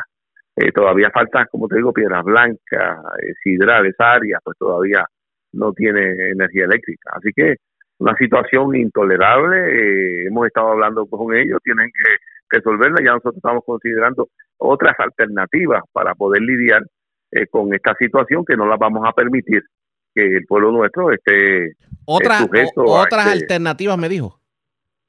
Sí, hay otras alternativas y lo hablamos en un momento determinado que era la parte legal, otras alternativas eh, es también una propuesta de activar la PPA y, eh, en combinación con ellos, ¿verdad? Para nosotros poder atender el territorio nuestro, ¿verdad? Pero ya tendría que hacer esto en coordinación con ellos porque la PPA se puede activar cuando hay una emergencia. No tenemos una emergencia a nivel eh, estatal, por lo tanto no puedo activarla, pero en coordinación con ellos se podría activar y atender eh, pues las situaciones que están habiendo en San Sebastián y el, y el problema mayor, Ariaga, el problema mayor que tiene el sistema en Puerto Rico es, que el, desganche fue abandonado por años y años y gran parte de esas líneas están metidas en maleza. Entonces ellos contrataron unas compañías, pero con estas compañías yo te diría que no van a poder enfrentar la situación que tenemos de las líneas eléctricas. Entonces, una de las propuestas que yo le he hecho, que mire, eh, contraten a los municipios, nosotros nos pagan el costo más los gastos administrativos y nosotros lo que queremos es que se estabilice eh, el sistema eléctrico en, en, nuestras ciudades. Así que, pues hay diferentes tipos de alternativas que estamos buscando, pero eh, dejar a nuestra ciudadanía seguir con esto, con estas situaciones es imposible. No pinta bien definitivamente. ¿Le fueron específicos en cuanto a qué motivó la avería que causó todo esto? Bueno, originalmente eran unos, unos eh, árboles, ¿verdad? Originalmente, después fue un conductor, me dicen ellos que también colapsó. Eh, y en eso están trabajando. La, la información que tenemos es que cuando se arregló la, avería de, de Piedras Blancas Sidral, dejaron un cable en la carretera, un vehículo pasó, se enredó en el cable y se llevó toda la cablería enredada. Esa es la, información que tenemos. Bueno, esa y hay otra información que era que todavía habían unas ramas encima del tendido eléctrico y cuando tiraron se dio cortocircuito. Hay diferentes informaciones eh, extraoficiales. Hay diferentes informaciones De hecho, fíjese, fíjese esto. Antes, por lo menos, aunque las averías pudieran tardar, tardar en resolverse, antes por lo menos eran más precisos a la hora de informar al alcalde qué estaba ocurriendo. O sea, se le decía, está pasando esto, está pasando lo otro. Ahora como que vemos este, este, este hermetismo que casi usted tiene que rogar como primer ejecutivo para que le den información. Bueno, pero ah, en el caso nuestro nos dan información. Nos están dando información. Lo que ellos no pueden precisar muchas veces es en qué momento va a llegar la energía eléctrica, por los trabajos, las predicciones que tienen. Eh, pero por lo menos en que lo que es comunicación, pues nosotros siempre hemos mantenido una vías de comunicación muy adecuada. Con la autoridad yo tenía más problemas. De comunicación era básicamente cero. Eh, para poder comunicarse tú con las personas que tienen que trabajar con diferentes eh, averías y situaciones. Eh, con, con Luma yo tengo, con el personal que destacaron ellos para comunicación, yo te diría que es una comunicación muy abierta.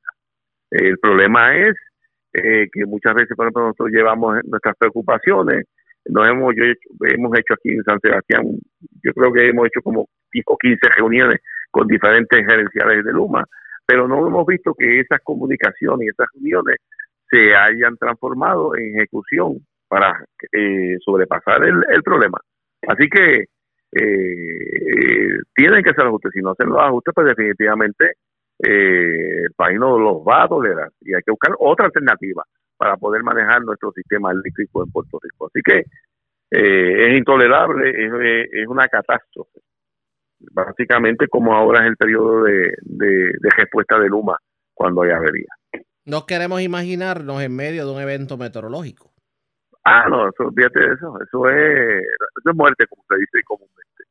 En el caso nuestro, pues ya en evento ese como ese, eh, yo activo la PPA y ellos no van a responder y pues nosotros pues gracias a Dios pues nosotros tenemos hemos nos hemos provisto de inventario de equipo eh, que no teníamos cuando eh, fundamos la PPA y ahora lo tenemos que un evento como catastrófico pues vamos a responder inmediatamente pero nuestro pueblo no lo vamos a dejar eh, a la deriva ni tampoco a la merced de unas deficiencias crasas que tenga la compañía Luma. Mientras tanto, seguimos soportando un operador el cual la primera parte del contrato vence en noviembre, pero el gobernador dice que no se puede cancelar el contrato y que hay que mantener la continuidad del mismo. Bueno, cancelar el contrato, yo tampoco creo que se debe cancelar el contrato, porque ¿para dónde vamos? No tenemos, no tenemos, ¿sabes? Tú me dices, vamos, brinca, ¿a dónde yo brincar? Si no tenemos ningún plan B. Yo creo que lo que tienen que hacer es fiscalizar ese contrato. Y entonces, en lo que fiscalizan el contrato, eh, también tienen que proveer y diseñar un plan B si la compañía eh, no atiende los reclamos que están habiendo. Pues entonces tiene que haber un plan B. Lo que no entiendo es pero por ahora qué- mismo, ahora mismo no hay plan B. Por eso, pero ¿por qué la Autoridad de Energía Eléctrica? Porque tomando en cuenta que la autoridad todavía existe en cuanto a la generación se refiere, no mantiene un plan B precisamente por si falla Luma, la propia autoridad pueda asumir rienda, aunque sea de Mira, manera no interina. tiene- la autoridad no tiene capacidad para nada de eso. No la tuvo en el pasado cuando estaba solo. No la tuvo. ¿Por qué está Luma aquí? Luma está aquí por, por la catástrofe que era la Autoridad de Energía Eléctrica. Yo te puedo hablar los cuentos que de, las eh, malas experiencias que la gente de San Sebastián vivió por tanto tiempo. La Pepino Power, ¿por qué surge? Por la ineficiencia de la autoridad. Porque no es negocio para mí como alcalde. Yo meterme a trabajar con un sistema eléctrico, con los riesgos que eso puede proveer eh, eh, y, la, y las complicaciones que tiene eso. Sí, Pues por la deficiencia y ineptitud de, de esa agencia. Sí. Pero volver que la autoridad acoja esto, eso sería una catástrofe, otra más. Otra más. Bueno, vamos a ver qué terminó corriendo. Alcalde, después nos cuenta si llega a la luz y no- o no llega a, a los barrios. No, de- estamos, estamos, estamos, estamos pendientes. Va. Vamos a ver qué ocurre. Gracias por compartir con nosotros. Buen fin de semana. Harías. El alcalde de San Sebastián, Javier Jiménez, así está la situación, señores. Casi 48 horas sin servicio de energía eléctrica. No pinta bien la situación. Vamos a ver si se le pone el cascabel al gato pendientes a la red informativa. La red le informa. Cuando regresemos, más noticias del ámbito policial y mucho más en esta edición de hoy viernes del Noticiero Estelar de la red informativa.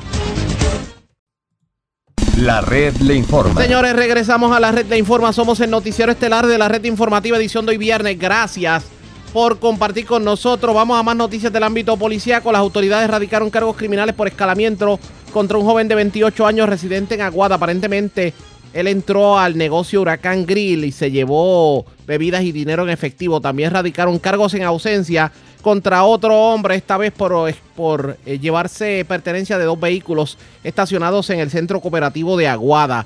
También se reportó un desembarco de indocumentados en las costas del noroeste de Puerto Rico. ¿Cuántas personas lograron llegar a suelo boricua? La información la tiene Diana Hilerio, oficial de prensa de la policía en Aguadilla. Saludos, buenas tardes. Sí, buenas tardes, Ariaga. Lindo día para ustedes. Tenemos que en la tarde de ayer la División de Propiedad del Cuerpo de Investigaciones Criminales, escrito al negociado de la Policía de Puerto Rico, sometió cargos contra Juan Santiago Vélez, de 28 años, residente de Aguada, por el delito de escalamiento. Los hechos consisten en que para el 27 de julio del presente, este rompió la cerradura de la puerta del negocio Huracán Grill. Él logra acceso al interior, de donde se apropió de bebidas alcohólicas y dinero en efectivo.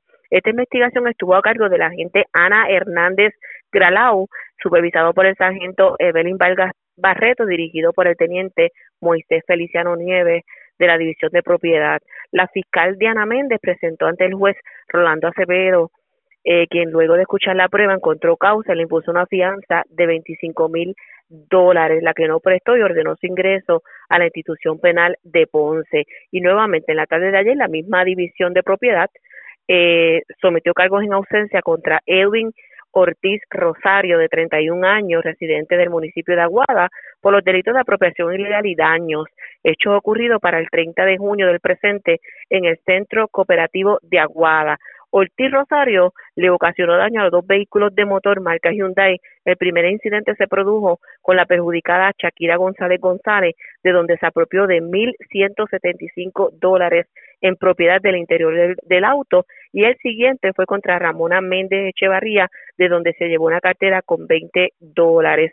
Esta investigación estuvo a cargo por la agente José M. López Rivera, supervisado por la sargento Evelyn Vargas Barreto, dirigido por el teniente Moisés de esa división especializada de propiedad.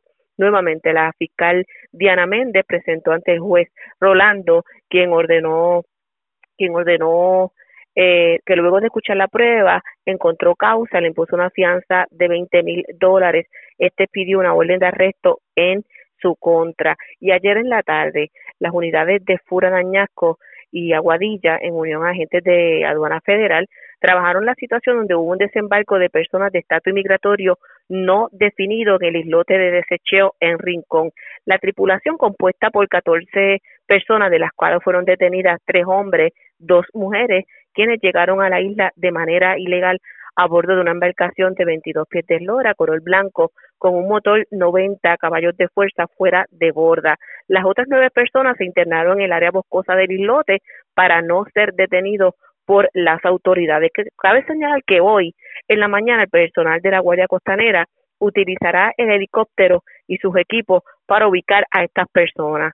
Los agentes de la citada unidad trasladaron a los detenidos a Puerto Seguro, fueron entregados en buen estado de salud al personal de, de patrulla fronteriza para su debido proceso de deportación. Estas son las novedades más sobresalientes de nuestra área policíaca de Aguadilla.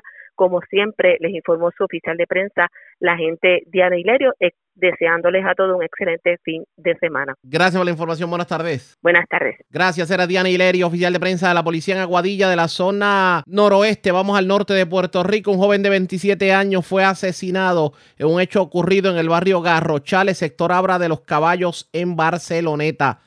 Además, ocuparon gran cantidad de drogas en medio de un allanamiento. Esto ocurrió en Islote, en Arecibo. También delincuentes se apropiaron de cable de la compañía Claro.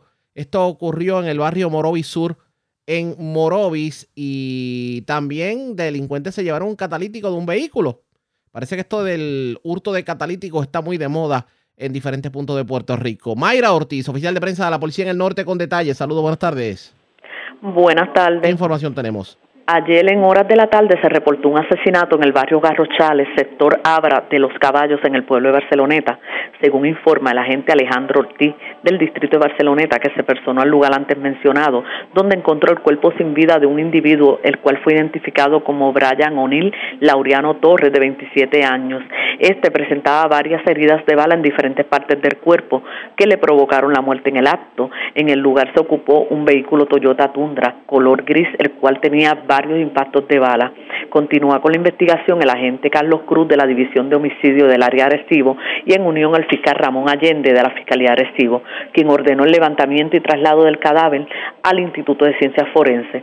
También ayer en horas de la tarde se llevó a cabo una orden de registro y allanamiento en el barrio Lote, en el pueblo de Arecibo, según informa el teniente Jorge Candelaria Rodríguez, director de la División de Vehículos Hurtados del área Arecibo, que luego de una investigación de varias semanas y vigilancia, el agente Luis Serrano Reyes solicitó a través de la fiscal Evelyn Trinidad de la Fiscalía Arecibo una orden de registro y allanamiento para una residencia en el lugar antes mencionado. La orden fue expedida por el juez Francisco Santiago del Tribunal de Arecibo la misma fue diligenciada por el agente Christopher Atiles Cruz bajo la supervisión del sargento Roberto Cruz Rivera, donde se arrestaron a Reinaldo Betancur Álvarez y Agustín Álvarez Serrano y se le ocupó la siguiente evidencia. Una pistola marca Glock modelo 22 9 milímetros color negra, un magazine, 220 balas, 7 bolsitas plásticas de crack, 12 gramos de crack, una bolsa llena de marihuana, 60 pastillas, parafernalia, una máquina de contar dinero, una cuchilla, tres balanzas, una mira telescópica, cuatro celulares, 1.787 dólares en efectivo, un vehículo Dodge color negro. El caso se consultó con el fiscal Ramón Allende de la Fiscalía Recibo, quien ordenó citar a Agustín Álvarez y a Reinaldo Betancourt dejarlo en la celda para hoy radicar los cargos correspondientes. También se reportó un hurto de cable ayer en horas de la tarde en la carretera 617, kilómetro 1.1 del barrio Morovi Sur, en el pueblo de Morovi. Según informa Luis Pantoja del Valle de la compañía Claro, que alguien se apropió de 150 pies de cable con un valor estimado de 4.040,98 centavos. Investiga la agente Yolanda Ortiz del distrito de Morovi y continúa con la investigación la División de Delitos contra la Propiedad del área de Arecibo. También en horas de la tarde de ayer se reportó un hurto de un catalítico en la carretera número 2 del barrio Puente en el pueblo de Camuy, según informa Keila Torres Quiñones, que en el lugar antes mencionado alguien se apropió del catalítico catalítico de su vehículo Ford F-150 color blanco. Investiga el agente Edgardo Acevedo del distrito de Camuy y continúa con la investigación la División de Propiedad del Cuerpo de Investigaciones Criminales del área de Arecibo. Hasta el momento esas son las novedades que tengo en el área de Arecibo. Que pasen buenas tardes. Y buenas tardes para usted también. Gracias, Hermayra Ortiz, oficial de prensa de la policía en la zona de Arecibo. Vamos a otros temas. A esta hora se está llevando a cabo un evento en donde se reconoce la gesta de un agente de la policía que ha sembrado árboles en una zona de adjunta. Y en, bueno, específicamente en Castañer, debo decir, debo correr en Castañer, que es más Lares en, en, en otro caso. La coronel Diana Crispín en línea telefónica. Vamos a hablar con ella sobre el particular. Saludos, buenas tardes. Muy buenas tardes a ti y a tu audiencia. Y gracias por compartir con nosotros. ¿Qué es lo que está ocurriendo para que la gente sepa? Estamos hablando de una gesta de un agente de la policía que hoy se cumple un año y por lo que vemos ha sido de beneficio para la zona. Pues vamos a decirte que la gente Elliot Hernández eh, durante la época de la pandemia tuvo una, una iniciativa donde hacer el, el sueño de los cuatro pueblos. Eso significa que tenemos el pueblo de Yauco, el pueblo de Maricao, el pueblo de Apunta y el pueblo de Lares, donde está este bosque, esta montaña en el pueblo de Castañer. Y el agente decidió unir estos pueblos y cada uno de los diferentes eh, alcaldes llegaron hasta aquí el año pasado y se sembraron varios árboles, porque los mismos pues fueron afectados por el huracán María. Y ustedes saben que nuestro ambiente hay que protegerlo y en el día de mañana se cumple un año de haber sembrado estos árboles y en el día de hoy pues estamos celebrando ese aniversario para ver cómo ese arbolito que sembró cada uno de los alcaldes o cada una de las agencias, también el negociado de la Policía de Puerto Rico sembró su arbolito, pues vinimos a visitar nuestro árbol en el día de hoy y estamos haciendo esta actividad en unión a las comunidades aledañas a este bosque que se, como, que se conoce como el bosque de los cuatro pueblos. El bosque de los cuatro pueblos. ¿Y cuántos árboles se lograron sembrar eh, con la gesta de este agente de la policía? Bueno, hay bastantes árboles sembrados de diferentes, hay árboles frutales como hay árboles de sombra, árboles de caoba, árboles de maga, árboles de almendra, etcétera. O sea, hay muchos árboles, muchos árboles para hacer esto un bosque, para que las generaciones futuras tengan que donde respirar y donde venir a pasarla bien. Me imagino que otros agentes de la policía se habrán unido a esta gesta en este último año, ¿cierto? Bueno, estamos trabajando con las comunidades, los consejos comunitarios de aquí de Castañer y nosotros como comandante de área siempre apoyando a nuestro agente en la iniciativa que tuvo el año pasado y por eso estamos presentes en la mañana de hoy. Vamos a estar entonces pendientes de esta gesta. Enhorabuena y felicitamos a la policía de la Comandancia de Utuado por, por este movimiento en pro del ambiente. Y gracias por darnos la oportunidad para que también nuestras radios escuchan, sepa que la policía también está haciendo su trabajo y no todo es negativo lo que se reseña diariamente, sino que hay cosas positivas también. Gracias. ¿Cómo, no? Pues gracias por compartir con nosotros y vamos a estar pendientes a otros eventos que te van a estar dando de esta forma. Gracias, Crispín. Cuídate, vale, como, como, siempre, era la teniente coronel Diana Crispín, ella es la comandante de la policía en la zona de Utuado. Este evento se llevó a cabo en Castañer en la tarde de hoy. La red A la pausa, regresamos a la parte final de Noticiero Estelar de la red informativa. La red le informa. Bueno, señores, regresamos esta vez a la parte final del Noticiero Estelar de la red informativa de Puerto Rico. ¿Cómo está Estados Unidos? ¿Cómo está el mundo a esta hora de la tarde? Vamos con DN, nos tiene un resumen completo sobre lo más importante acontecido en el ámbito nacional e internacional. En Estados Unidos, en el norte del estado de California, el número de muertes por el incendio McKinney ha aumentado a cuatro, luego de que los equipos de rescate encontraran este miércoles los restos de dos nuevas víctimas. Las tormentas eléctricas de desplazamiento lento han frenado la propagación del incendio, que ha consumido 23.000 hectáreas de terreno, pero la lluvia provocó inundaciones en la zona y se teme que puedan ocurrir deslizamientos de tierra. Esto se produce al tiempo que el noreste de Estados Unidos está experimentando una ola de calor extremo que amenaza combatir récords de temperatura este jueves en partes de los estados de Nueva York, Nueva Jersey, Pensilvania y Nuevo Hampshire. En la ciudad de Washington, D.C., siete veteranos militares y otras personas aliadas de su causa fueron arrestadas este miércoles frente al Capitolio de Estados Unidos mientras protestaban por el papel que las Fuerzas Armadas estadounidenses han desempeñado en la crisis del cambio climático. Un estudio realizado en 2017 concluyó que el Pentágono emite más gases de efecto invernadero que el total que emiten muchos países del mundo como Suecia o Portugal. El miércoles el secretario general de la ONU, Antonio Guterres, criticó la codicia de las compañías de petróleo y gas y dijo que los gobiernos deberían grabar las ganancias que estas empresas obtuvieron después de que la invasión rusa de Ucrania aumentara los precios del combustible a niveles récord. Guterres afirmó que las principales empresas de combustibles fósiles obtuvieron ganancias combinadas de casi 100 mil millones de dólares solo durante el primer trimestre de 2022. Insto a los ciudadanos de todo el mundo a enviar un mensaje claro a la industria de los combustibles fósiles y a sus financistas que su codicia grotesca está castigando a las personas más pobres y vulnerables mientras destruye nuestro único hogar común, el planeta.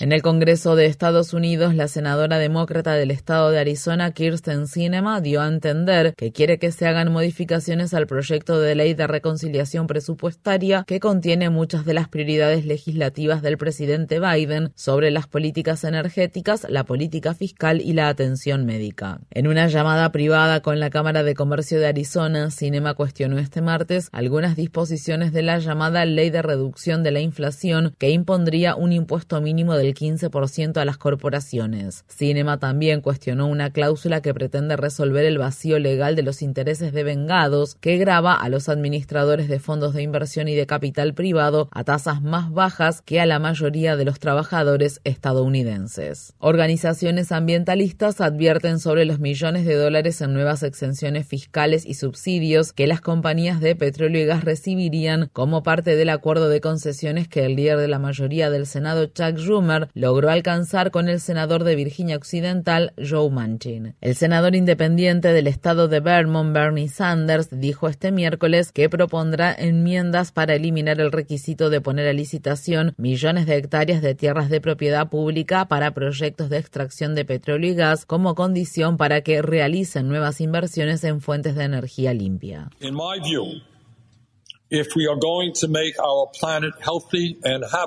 Desde mi punto de vista, si queremos que nuestro planeta sea saludable y habitable para las generaciones futuras, no podemos proporcionar miles de millones de dólares en nuevas exenciones fiscales a las mismas empresas de combustibles fósiles que actualmente están destruyendo el planeta. El Senado de Estados Unidos votó este miércoles a favor del ingreso de Finlandia y Suecia a la OTAN, en lo que constituiría una importante expansión de la alianza militar y la primera desde que Macedonia del Norte se unió a la alianza en 2020. La decisión contó con 95 votos a favor y uno en contra, el del senador republicano del estado de Missouri, George Hawley. Se espera que los 30 países miembros de la OTAN ratifiquen por completo la adhesión de Finlandia y Suecia a la alianza a finales de 2022. Unidos. Indonesia, Australia y Japón han comenzado a realizar ejercicios militares conjuntos con Estados Unidos en la isla de Sumatra. Aunque las maniobras se llevan a cabo de forma anual, estas son las más grandes de la historia y se inician justo después de la visita de la presidenta de la Cámara de Representantes de Estados Unidos, Nancy Pelosi, a Taiwán, una visita que China calificó como una provocación. Este jueves por la mañana las Fuerzas Armadas chinas dispararon varios misiles balísticos en las aguas en torno a Taiwán al tiempo que dieron inicio a sus ejercicios militares aéreos y navales a gran escala cerca de la isla autónoma que China considera parte de su territorio. El presidente de Estados Unidos, Joe Biden, firmó una orden ejecutiva para ayudar a las pacientes que deseen practicarse abortos en los estados del país que aún permiten ese procedimiento. Esto ocurre luego de que los republicanos del Senado bloquearan un proyecto de ley demócrata para proteger a los proveedores de servicios de aborto de amenazas y ataques violentos. Mientras tanto, el Departamento de Ingresos de Georgia dijo esta semana que permitirá que los residentes del estado puedan declarar a los fetos y embriones como personas dependientes a la hora de presentar sus impuestos y obtener por ellos un descuento impositivo de hasta 3 mil dólares. En junio, un tribunal federal de apelaciones ratificó una ley de Georgia que define a un embrión en desarrollo como una persona una vez que se pueda detectar la actividad cardíaca fetal, lo que generalmente ocurre seis semanas después del inicio del embarazo. En Estados Unidos, en el estado de Indiana, la congresista republicana Jackie Walorski y dos miembros de su personal murieron este miércoles a causa de un choque frontal automovilístico. La persona que conducía el otro vehículo también fue declarada muerta en la escena del hecho. Walorski, de 58 años de edad, integraba la Comisión de Recursos y Arbitrios de la Cámara de Representantes de Estados Unidos y buscaba la reelección para un sexto mandato en las elecciones de mitad del mandato que se celebrarán en noviembre. En la ciudad mexicana de Guanajuato, el periodista y empresario Ernesto Méndez fue asesinado a tiros este martes por la noche junto con otras dos personas después de que hombres armados irrumpieran en una tienda de bebidas alcohólicas de su propiedad y abrieran fuego. Méndez era director del medio digital Tu Voz y había denunciado ser víctima de amenazas. Es el decimotercer trabajador de los medios que es asesinado en México en lo que va de 2022. En Estados Unidos, en la ciudad tejana de Austin, el partidario de teorías conspirativas de extrema derecha y presentador del sitio web Infowars, Alex Jones, admitió este miércoles que la masacre de la escuela primaria Sandy Hook ocurrida en 2012 en la localidad de Newtown, estado de Connecticut, fue real. La admisión de Jones se produjo al testificar en el juicio civil que se lleva a cabo en su contra y por el que se enfrenta a una demanda por difamación de 150 millones de dólares entablada por las familias de los escolares asesinados en la escuela Sandy Hook. Durante años, Jones difundió teorías conspirativas de que el tiroteo en Newtown era una farsa orquestada por el gobierno y de que las familias de las víctimas eran actores pagos, lo que hizo que las familias de los escolares de Sandy Hook sufrieran hostigamientos a través de Internet y amenazas de muerte. La masacre de Sandy Hook se cobró la vida de 20 escolares y 6 educadores. Esta semana, Scarlett Lewis, cuyo hijo Jesse de 6 años estaba entre los 20 escolares asesinados en la masacre, confrontó a Alex Jones desde el estrado de los testigos. Quería decirle en la cara que mi hijo sí existió. Quería que supiera que soy una madre ante todo y sé que usted es padre. Aún sigue insinuando en su programa que yo soy una actriz. Esta semana, los abogados de las familias de la escuela Sandy Hook revelaron que el equipo legal de Alex Jones les mandó, aparentemente por error, todos los mensajes de texto que Jones envió durante los últimos dos años. El miércoles, el Comité de la Cámara de Representantes, que investiga la insurrección del 6 de enero de 2021 en el Congreso de Estados Unidos, dio a entender que podría solicitar formalmente los mensajes de Jones para investigar sus vínculos con los planificadores del asalto al Capitolio. El expresidente de Estados Unidos, Donald Trump, recibió al primer ministro de Hungría, Víctor Orbán, en su club de golf de Bedminster, estado de Nueva Jersey, poco antes de la conferencia de acción política conservadora que se inaugura este jueves en la ciudad tejana de Dallas. Está previsto que Trump pronuncie el sábado un discurso de clausura de la conferencia, mientras que Orbán tendrá una intervención este jueves. La cálida bienvenida de la conferencia de acción política conservadora hacia Orbán se produce pocos días después de que éste pronunciara un discurso en Rumania que generó comparaciones con la retórica nazi. Hay un mundo en el que los pueblos europeos se mezclan con personas de fuera de Europa. Ese es un mundo mestizo. Y estamos nosotros, donde los pueblos de Europa solo se mezclan entre sí. Hasta el momento, ninguno de los destacados líderes conservadores que compartirán escenario con Orbán en la conferencia ha condenado sus comentarios racistas. Entre ellos se encuentran las personalidades televisivas de extrema derecha John Hannity y Glenn Beck, el senador Ted Cruz y los congresistas Lauren Boebert, Matt Gates y Jim Jordan. Visite democracynow.org barra es para obtener más información sobre este tema. Un alto funcionario del Departamento de Justicia de Estados Unidos dijo el miércoles que su agencia ha investigado más de mil amenazas a funcionarios electorales durante el último año. El fiscal general adjunto de Estados Unidos, Kenneth Polite, le dijo este miércoles al Comité Judicial del Senado que la cantidad de amenazas violentas ha aumentado de manera considerable desde que el expresidente Trump y sus partidarios afirmaron falsamente que las elecciones presidenciales de 2020 fueron ganadas de manera fraudulenta. Las amenazas a la comunidad electoral siguen siendo un problema de seguridad pública nacional que requiere una respuesta nacional independientemente de la política. El trauma que esta comunidad ha experimentado es profundo y no tiene precedentes. La advertencia se produjo un día después de que los candidatos respaldados por Trump, que niegan los resultados de las elecciones de 2020, ganaran las elecciones primarias en los estados de Arizona y Michigan. La red le informa. Bueno, señores, enganchamos los guantes de ser necesario. Interrumpiremos la programación en fin de semana. De no ser así, regresamos el próximo lunes a la hora acostumbrada, cuando nuevamente a través de Cumbre, de Éxitos 1530, de X61, de Radio Grito y de Red 93, que son las emisoras que forman parte de la red informativa de Puerto Rico, le vamos a llevar a ustedes el resumen de noticias de mayor credibilidad en el país. Hasta entonces, que la pasen bien.